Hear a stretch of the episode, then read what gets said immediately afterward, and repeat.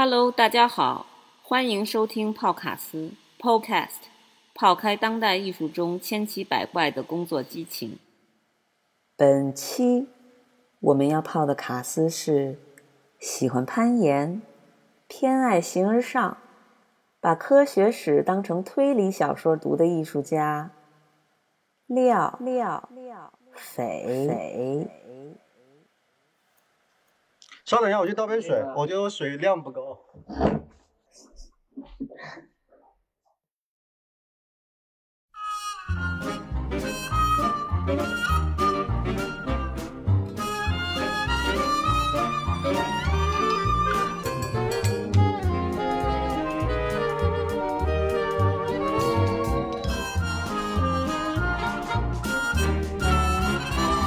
我还在一种已知的范畴里。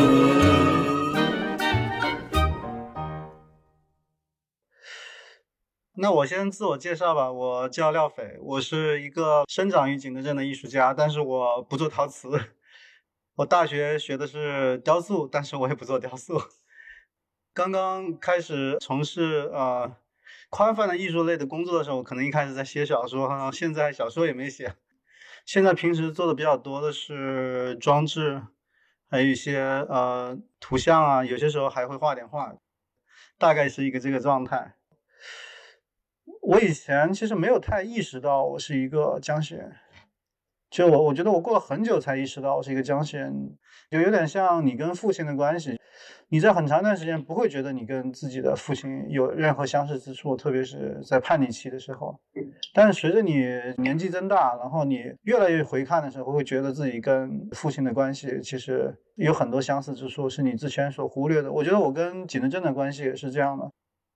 虽然我离开景德镇很久了，但我真的觉得这个城市挺影响我的，而且我觉得我确实是一个小镇青年。我不是在景德镇的市区，因为我们家是地质队的，所以我们是住在郊区的。我们小时候，我们家到景德镇市区是那个公交车到终点站以后，还要走半个小时才能回家的那个状态。地质队他都是五湖四海来的人嘛，他不是本地人。那些身边的叔叔阿姨们，他们都是那个说普通话的，所以说我从小就是说普通话的。就我在很长一段时间内，我的初中同学们一直以为我是外地来的人，因为我不会说景德镇话。就包括我跟刘建华一起聊天的时候，刘建华有些时候想跟我说景德镇话，发现我说的不太对劲。他说你是假的景德镇人啊，但我是正儿八经景德镇人，但是我说不好，就挺有趣的吧，我跟景德镇的这种关系。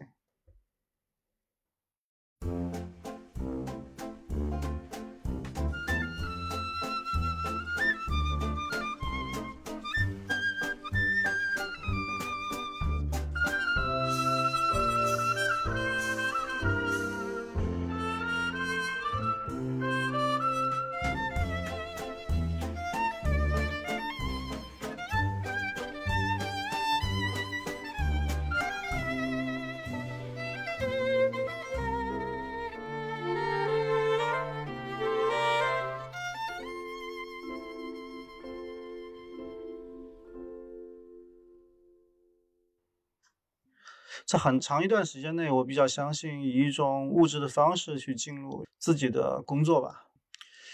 我觉得精神从二分法的角度来说，比如说物质和精神，精神的话，我觉得你很难去去确认它究竟是怎样的状态里。虽然我们确实会有一些抽象的感受，物质，如果你真的去追问物质，比如说空间、时间这些事情，当你追问到极致的时候，你发现他们也都挺虚无的。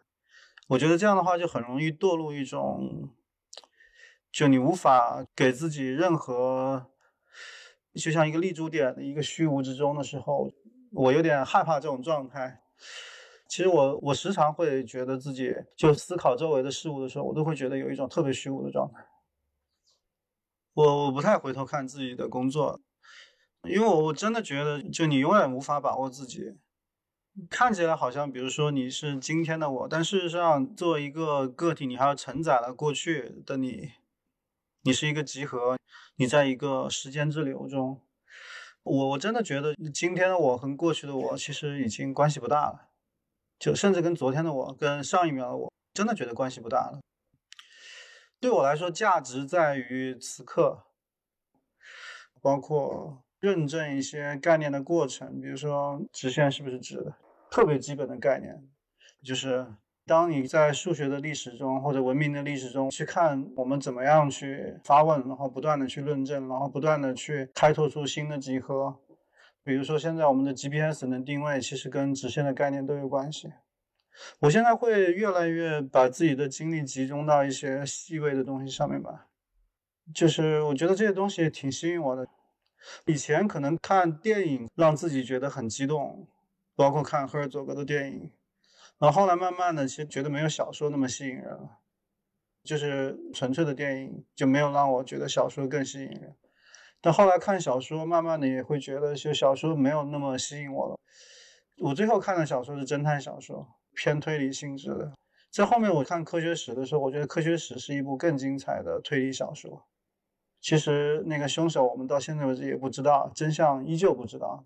就你看之前的这些侦探，他们怎么样去侦破一些案件，或者说是他寻找到一些线索，那些过程啊，那些东西，我觉得非常吸引人。而且我也没有觉得这个东西是真的指向了所谓的真理。我觉得真理也许真的是个妄念吧。但是他们在这么多纷繁的表象之下，竟然整理出了一些线索，找到了一些相对确定的东西。我觉得这个挺，嗯，是一个很感人的一个工作。就我我我很多时候我会从这里边觉得就是很吸引我。我觉得就像以前看小说一样。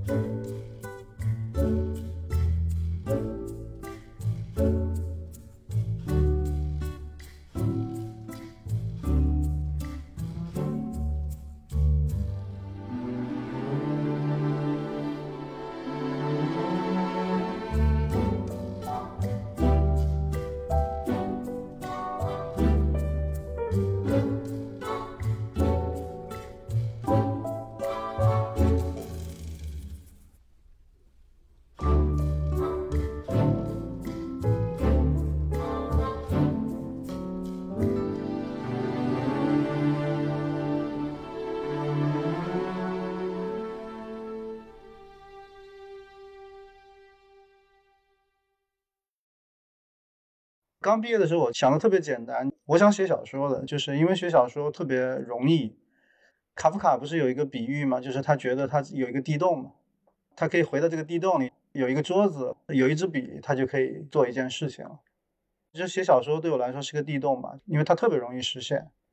我当时在写的一本小说的名字叫做《甘塔法克》，我我在这里边虚构了一个人物，就是这个人物是一个有点宅的人。就特别喜欢去旧书摊上捡一些就默默无闻的人写的小说，甚至无名氏写的那种小说，可能残缺的那种小说。他喜欢看这样的书，他不太喜欢看那种就是名著啊之类的。我虚构了一个这样的人物，然后这个人物有一次在书摊上捡到了一本书，这本书的名字就叫做《甘塔法克》。然后他捡了这本书以后，就被这本书吸引了，因为这本书残缺的太厉害了。它有一些章节，它有一些插图都不见了。整本书大概就是有建筑笔记、有人物传记、有植物笔记，然后也有动物笔记，就是是一本特别混杂的一本小说。然后他他拿到这本小说的时候，他就觉得这本书应该不是一本完整的书，不是一部小说，应该是很多就是混杂在一起了。但他看的过程中，他逐渐的觉得这个应该是一本小说。然后慢慢的就是他的工作、日常的生活、业余时间就变成了去填补这本小说，他去写这些失落的章节和去画这些失落的插图。所以说，当时我的描述是我展示的这一部分是这个人去填补的这些章节。因为这本小说对我来说，它是一个开放的，就是非常符合我当时的状态。就比如说我打一些零工啊什么的，我每天可以写一点点，然后或者画一点插图，可以放进去。对，大概是这样吧。嗯，一本小说。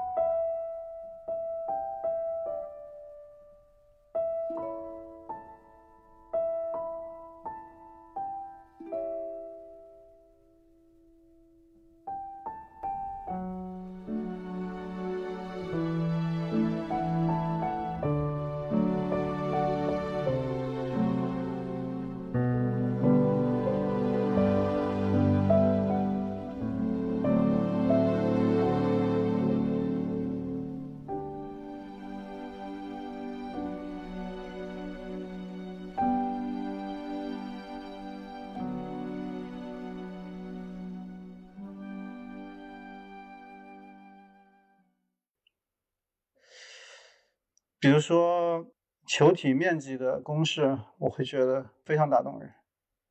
我觉得就是一些基本的概念是非常吸引人的。那我举个例子吧，比如说，嗯，一根直线外的一个点，只有一根线穿过这个点，可以跟这个直线产生一个平行的关系，就是平行公设嘛。仅有一根线，然后这个其实是整个的欧几里得几何里边一个非常有趣的一个地方，就很多人想找到一种其他的论证方式，因为这个是一个描述，它不是一个逻辑推理。它是一个对于现象的描述，它并不是一个纯粹的严格意义上的逻辑推理。比如说，三角形内角和是一百八十度，这个是一个逻辑推理，而且它是可以物理上去推导的。比如说，你把三个角剪下来，你拼起来，你能拼成一根直线，它是能有一个清晰的推导的。但是这里边没有，这是一个对于现象的描述，它就成为了整个的欧几里得几何的一个 bug。我我觉得这些事情很吸引我吧。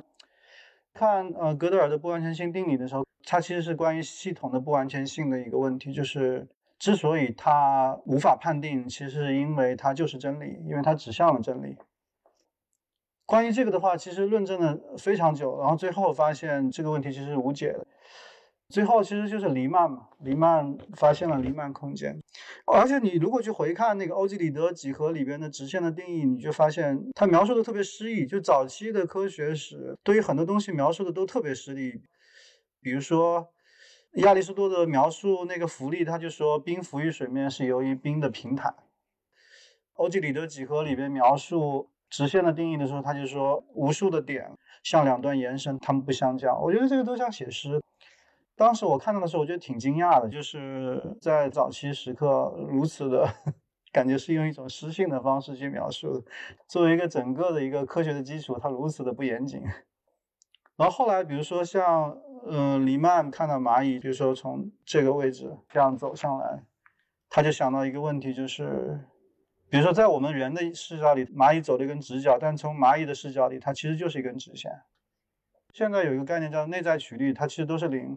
它是等价于一根直线的，所以说欧几里得几何后来有其他的解了，就是所以说符合平行公设的叫做欧几里得几何，不符合的叫非欧几何，这个也是整个相对论的基础啊。就后来它引发了对空间的重新思考，我觉得这些东西就是非常有趣。就是比如说爱因斯坦当时想的这个问题的时候，他是在大概一两百年前黎曼的那个论文里边找到相对论的数学基础。他数学能力不够好，他解不了这个问题。他依靠他的一个同学，然后他同学帮他解了这个问题，其实就是关于这个直线的一个问题。黎曼重新考虑的这个空间的问题，然后给了新的解。在今天证明，其实我们的空间是更接近于相对论的空间，而不是欧几里得的空间。它都是从一些特别基本的问题上引申出来的。它简单到不能再简单，但是这个问题其实一直是在的。包括像康德最早写那个纯粹理性批判的时候，他对于我们是不是真的有一种所谓坚固的认知，呃，一开始也是从直线的这个定义上批判的。他认为直线的定义其实就是一个现象的描述，它并不是一个逻辑推理。我对我来说，这个整个这些事情，当你去把它串起来的时候，你觉得真的像一部侦探小说，就是从一个直线的一个基本的定义，就延伸出了黎曼空间、非欧空间。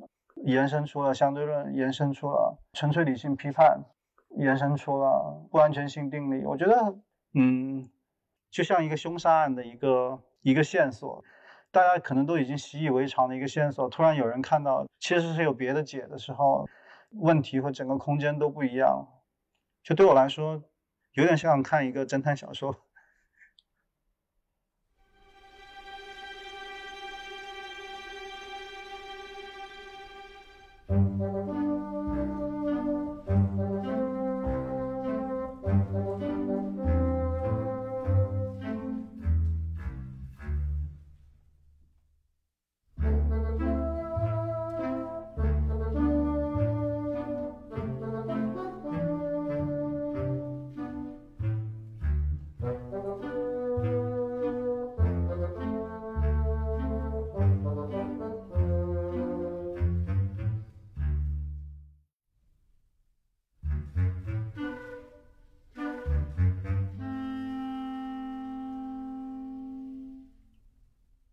当我做到扎带的时候，我觉得有意思，因为扎带，比如说你在这个地方加一根和不加一根，它是零和一的关系。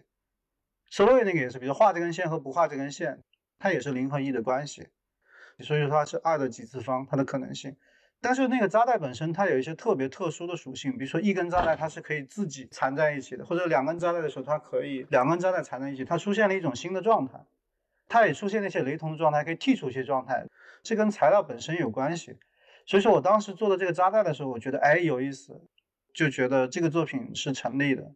这个作品就通过一个材料是真的可以讨论就是空间的可能性的，就像一种你通过一种微小的一种触手可及的材料去实验事物的状态，就是你可以推演空间有可能是怎样。在我看来，这个材料演示了一种直线的四分之一的空间结构的可能性。它是穷举的，它把所有的空间的结构都演示出来了，所以我觉得是我在广研这个展览里最喜欢的一件作品，也是我开启了一个新的方向的作品，也是我第一次用了穷举法。其实这个方法是 s o l o w a y 最早开始用的，嗯，过了那么久，穷举法的东西还是很吸引我，因为我觉得在我们的思维里边，比如说两个无限小，你怎么去区分这两个无限小有何差别？或者两个无限大，它们有什么差别？其实它们是有差别的，它们是有一种区分的方法的。就是在这里边，就是我慢慢的看到了一些可能性嘛。在我的心里边，我觉得它并不是一个纯粹的一个数学概念，因为它其实是指向了这个世界的某种它被抽象出来的部分。所以我我在这里边想做一些尝试吧，但是我觉得可能就是确实是我动作太慢了，就是我理解很多东西太慢了。如果能快速的理解这些东西，能走到某种呃极限的状态的时候，也许可能会更有创造力一些吧。我觉得我现在确实是会受到很多概念的影响，还没有办法完全去抽象出一些就特别自己的感受的东西，就是抽象出一些嗯感觉从来没有过的那种东西。我觉得我现在还是在一种已知的范畴里边，嗯。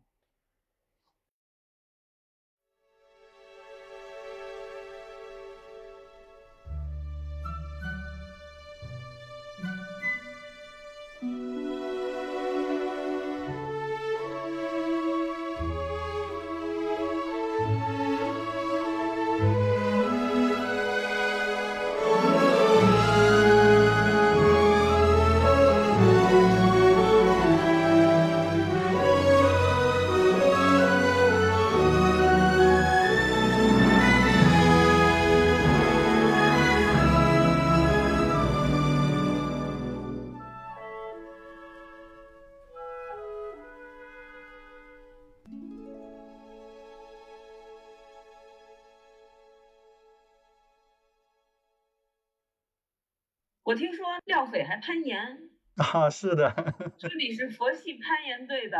佛系攀岩队还有谁啊？怎么个佛系法？我不知道谁说我是佛系攀岩队的，只是说我太胖了。黄乐应该跟我一个队的吧？我们两个差不多。嗯，我挺喜欢攀岩的，就好不容易找到了一个自己喜欢的运动。我去攀岩其实挺巧合的，因为我突然发现我的工作室隔壁就是一个攀岩馆。那个攀岩馆条件还挺好的，他们有一个很大的像一个瑜伽教室一样，你可以做一些拉伸啊什么的，然后也有一些球，你可以那里拉一些就是各种各样的东西，然后你也可以去去去抱石，你也可以去爬长线。我我我当时就看了一下以后，我就特别喜欢，因为我以前喜欢打篮球，后来慢慢的就觉得不太喜欢这种直接对抗的运动了，而且我我运动很多时候不太喜欢那种结帮拉伙的。有很多运动，你必须得有两个人或者三个人以上，然后一堆朋友去，就是很受限制。就你，你总是得等啊，大家得约啊什么的。攀岩是一种自己一个人就可以去做的运动嘛。比如说，你今天回家之前还有一个小时，你就去攀岩馆去待一会儿呗。而且最近在做雕塑，我觉得攀岩特别空间感，我特别喜欢那种感受。就它有一种很特殊的空间感，因为你是用身体去体验那个空间，就是你找到某种路线的时候，你就过了那条线；但是你找不到的时候，你就过不了。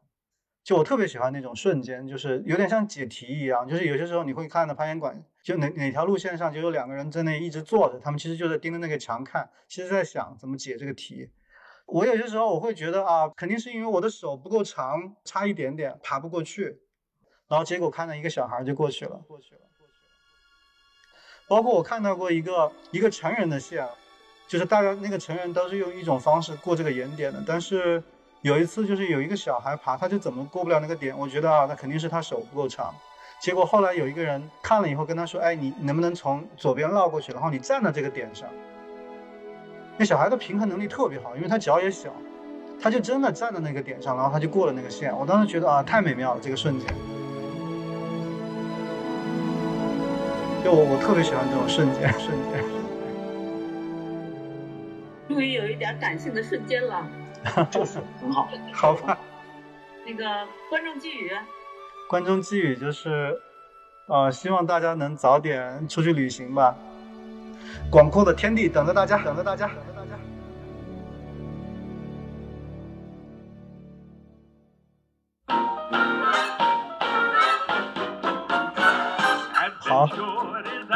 那就那就到这里了，大家，嗯，对，好，听众朋友们再见，嗯，我们在一起啊，浪费了这么多时间，很开心。